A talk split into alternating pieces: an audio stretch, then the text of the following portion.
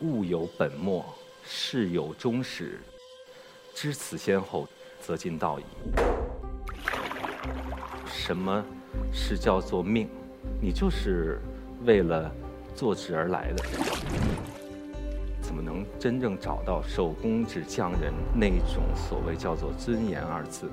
我只想找到那一个真实的自己。我们不是为了开始，我们是为了终点而开始。什么是一张纸？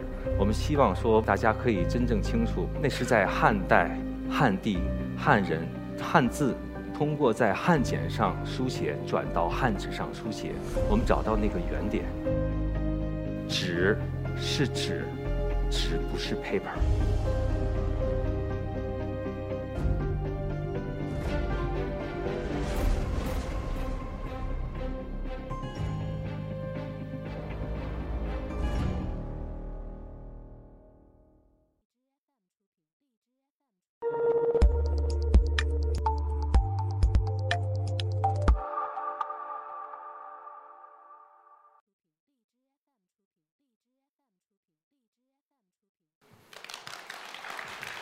大家好，我是一课的讲者贡斌，非常感谢大家到现场，跟我在这一刻分享我在学习古法造纸技艺传承过程中的点滴。先做一个我的以前的一个介绍，我们家是老北京做炮仗的，叫爆竹作坊贡家，所以说呢，以前我们家是榨纸的，然后不是那个做纸的。后来我的老师跟我讲说，老的好的炮仗，都得用老的书，那个纸做那个炮芯儿，才能炸得好。所以说我父亲那时候很多说我们家这些的家谱啊，这些的工艺啊，这些东西都没有了。后来我就想，我我以后我不想做一个没有答案的父亲，那我就开始有一大堆的问题。我就像一个。问题青年一直在寻找那个答案，我只想找到那一个真实的自己。后来我就去了贵州织金县关寨乡那个地区的十所学校，我每年呢都去那边跟那些孩子通过不同的艺术方式跟他们做交流。我希望可以说寻找到那个知识可以解决所谓命运或者说改变命运，但是我发现很难。后来。我就在想说，那与其知识不可能真正改变命运，那我们是不是可以找到一种方法，一种属于人的方法，或者说那个地区的方法，来去改变他们的生活，改变他们的命运？那我觉得是要有一技之长，因为古代所谓说匠人有一个最重要的一种特权，就是不会被杀头，历朝历代。除了到了元代，从元代开始，开始杀匠人，所以说也就造成我们中国的文化断层。那在这个过程中，我在大山里边，其实可能是一种逃避，是不愿再面对那些所谓的假，不愿意嗯去装。我在孩子的眼里，我看到那种纯真。然后后来呢，我就在想，让孩子学什么呢？那我认识很多的不同的朋友，比如。呃，有雕版印刷的呀，制笔的，制墨的，然后还有做纸的。后来我就想，哎，做纸我觉得这件事情容易，那我应该让他们学习做纸。所以说，教孩子之前，我应该自己先学习。就是一进去就再也没有出来。所以说，我也就哦知道哦什么是叫做命，或者说宿命，你就是为了做纸而来的。所以说，我就开始了，没再想任何的后路。那什么是一张纸，或所谓说一张好纸？在过程中，我的一个老师，汉和堂的陆宗润先生，他跟我说：“说只要是技术方面的，就没有解决不了的。唯一的难题是人，没有一张纸可以满足所有人。所以说，那同样我们来说，梦想很多也都不是为了实现而出现的。”有一些梦想是永远不可能实现的。那在我们已经实现的梦想或实现的古人的这些的方法下，我们怎么能去跟古人来去跨越时空来去对话？那纸这件事情就做到了它具备的这样的能力。所以那会儿我就在想说，怎么跟古人对话，把那张纸做出来。所以我呢就开始，因为我喝不了酒，但是我又爱喝酒，但是每一次喝完了呢，就都是老睡觉，对，喝完就睡，然后醒了然后再喝，就觉得啊，可以在那个状态下调到那个频率，而那个频道和这个频道就可以来形成对接，在那里边我就可以能感受到。后来，当我认识了我的经学的老师林明先生，他又跟我说有一个非常简便的方法。我什么方法呢？不用喝多了。他说就是所谓说学习，学习什么呢？学习经学。而经学是属于我们从古至今串联中国所有我们说文化也好，或说文明这一个非常关键的一个通道。所以说我开始认识到。所谓什么叫物有本末，事有终始，知此先后，则近道矣。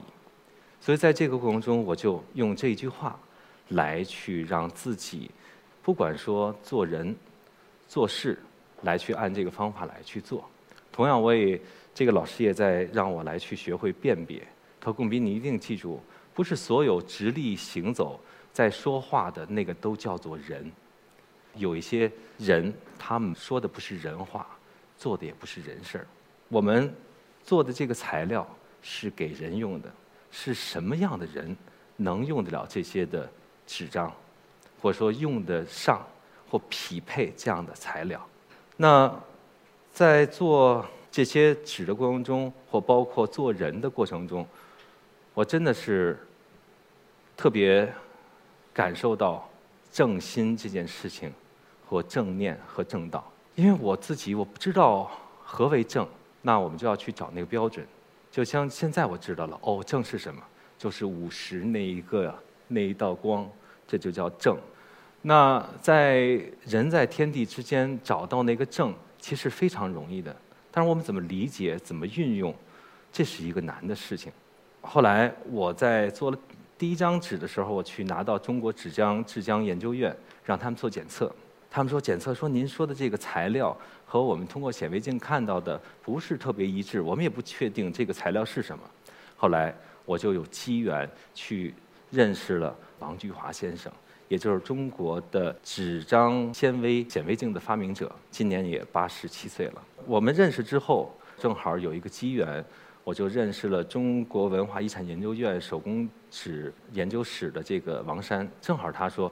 他说：“我们找了很多市场上的纸张，都没有一张是百分之百纯的皮料的纸张。然后呢，我就开始尝试来去做这些纸张，给他们做实验用。像北大的这个古籍善本的，还有相对于说国博的。然后，尤其是我们在一四年在国图那时候呢，回购了一幅这个唐代第二早的雕版印刷的这个经卷。”那它的纸张呢是百分之百的桑皮，正好呢，我呢是一四年底，就是有了一批的桑树。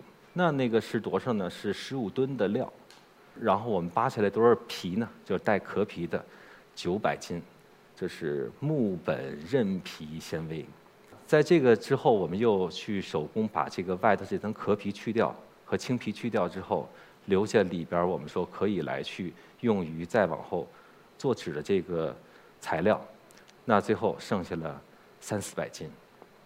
那在这个过程中，我们是按照唐代的，所以说那一张纸的数值数据，包括它的连纹。唐代的连纹呢，后期呢它是属于六七八，就是每厘米呢有六根到八根之间，我们选择一个中间值七根来去编的帘子，做的帘架。在做过程中，其实我想跟大家有一个分享，就是所谓大家一直说的说手工艺，那些所谓说我们能看到有手工痕迹的那些商品，大家都觉得那叫手工艺。其实手工艺它是一个词，但是它是三个字，但是三个字就代表了三个层次。首先手是手作，这个没错，但是大家要看它是否有后边那个工。后边的工如果到了，那你在这一个十块钱的成本后面可以加一个零，这是一点问题没有的。再往上的，那个就叫艺，就是能达到游于艺的那个境界，那你在后边是可以随便加零的。我去认识更多的高品质的中国手工艺，很多的不同的这样的未来一定可以能成为大师的这些的好朋友。那我在研究或复原的过程中，尤其是我的这个林明老师，他给我了非常多的就是思辨的，就相当于我们说这个主题一样，就是他会让你有特别多的改变或思维上的。我们说。都是口口相传，然后他说不对，口口相传的是病毒，不是口口相传，叫做口耳相传。所以很多我们在现在我们看到的或听到的很多的知识上，没有真正认识那个字。我们现在很多的，为什么说始终不对？因为我们不是为了开始的，我们是为了终点而开始，所以说我们的过程会很长。那同样，我们在过程中所有的付出、所有的矛盾、所有的意见，也就不足为过。不会因为那一点小事儿，我们就说：“哎呀，放弃吧。”我接触了很多的手工纸的匠人，这大家都很辛苦，但是大家每一次都在讲：“哎呀，我们这特别辛苦，我们特别累。”就让我想到了在贵州山区里边那些的人，他们说：“啊，我们这儿不好，因为我们太落后了，我们太穷了。”我贫困不是一个理由，落后更不是一个借口。那我们做手工艺的，或者说做手工纸的，我跟他们说，母亲为什么称为伟大？因为她可以能挨得住所有的那一个时间。你本身做这个行业，你就应该具备这样的能力，或者说你谈不上辛苦二字，那是应该的。后来通过这些，我就在想说，我们怎么能真正找到说我们手工纸匠人真正得到那种所谓叫做尊严二字？我们也希望可以让更多的人真正认识何为一张中国高品质的手工纸。我们希望说未来大家可以真正清楚，说那是在汉代汉地汉人汉字通过在汉简上书写转到汉纸上书写，我们找到那个原点。那同样，我们也希望说，纸是纸，纸不是 paper，因为 paper 它是古希腊语的词源，它讲的是那个叫做沙草，或者说我们说的纸沙草也好，沙草纸也罢，它不是完成纸的发明的过程中的一个没有这样的制作过程和工艺流程。同样，我也希望大家未来说纸。不是在说 paper，我们是 Chinese 纸，不是 Chinese paper。所以说，我想跟大家来去分享的，我们一直以来希望说的长久这件事情，长且久远，长久的前提，那个叫做稳定，而稳定的前提，那叫做纯。而所有我们手工纸的过程的所有的付出。都是为了提取那个最纯的、最稳定的那一个材料，完成更长久的保存。谢谢。